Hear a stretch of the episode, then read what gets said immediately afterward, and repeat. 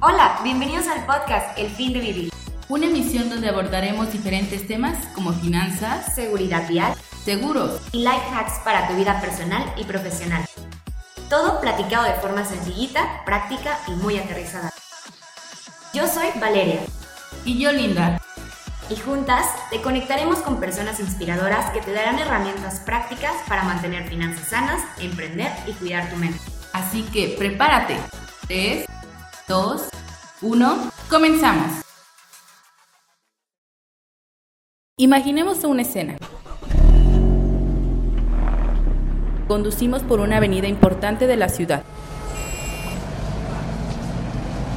El conductor que está delante frena de golpe por la presencia de un semáforo o porque se le cruzó algo de repente.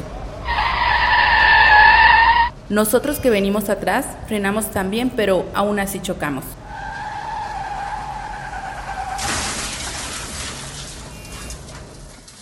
Esta escena, como la de otros choques en cadenas, son habituales en nuestra ciudad y generalmente la culpa es del otro. Sin embargo, ¿quién es el verdadero responsable?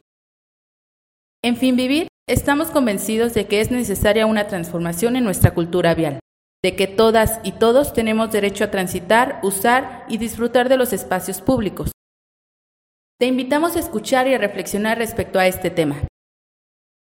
Conducir de manera segura y responsable implica que como conductores tengamos una actitud preventiva durante nuestros traslados en vehículo. Es decir, que nos anticipemos a cualquier situación de riesgo evitando poner en peligro nuestra propia vida y la de terceros. Para ello, es necesario estar atentos en todo momento. Conducir es una acción compleja que se da también en un espacio complejo. Por eso es necesario que tanto como conductor como vehículo se encuentren en óptimas condiciones para mantener el control y reaccionar frente a un acontecimiento inesperado. Establecer una distancia de seguridad prudencial entre auto y auto es una de las reglas fundamentales que debemos seguir si queremos conducir de forma segura y responsable. Pero, ¿cuál es la distancia de seguridad recomendada y cómo la calculamos? Existen algunos criterios básicos. El primero de ellos es, sin duda, el tiempo de reacción. Se define así el tiempo que medimos entre la estimulación de un órgano sensorial y el inicio de una respuesta. El segundo es la distancia de frenado. Es el tiempo que tarda el vehículo en detenerse desde el momento en que pisamos todo el freno. Recordemos que el ejemplo de la escena inicial para poder analizar cómo se relacionan estas dos métricas con la distancia de seguridad. El conductor que está transitando en su auto delante de nosotros frenó de golpe. Nosotros que veníamos atrás frenamos, pero aún así chocamos con ese auto. El tiempo que transcurre entre la percepción del peligro y el momento que accionamos el freno es el tiempo de reacción.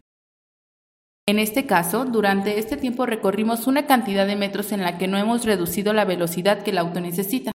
Una vez que pisamos el freno, recorremos una cantidad de metros, todo esto depende del estado de nuestro vehículo, los frenos, los neumáticos, las suspensiones, entre otros, hasta detenernos completamente. Esos metros son la distancia de frenado.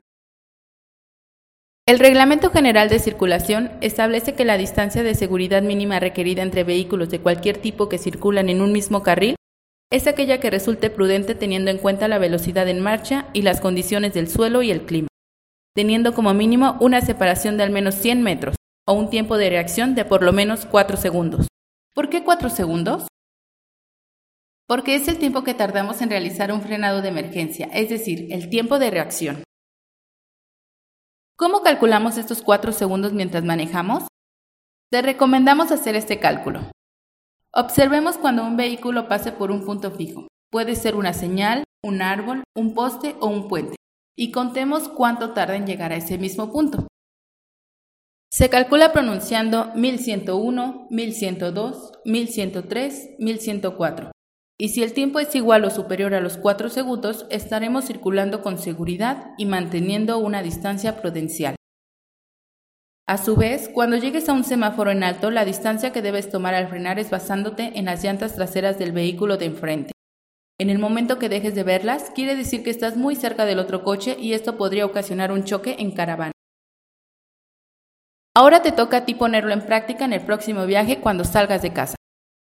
Para conocer más tips de seguridad, no dejes de escuchar nuestros siguientes episodios. Y síguenos en nuestras redes sociales. Recuerda, yo manejo seguro. ¿Y tú?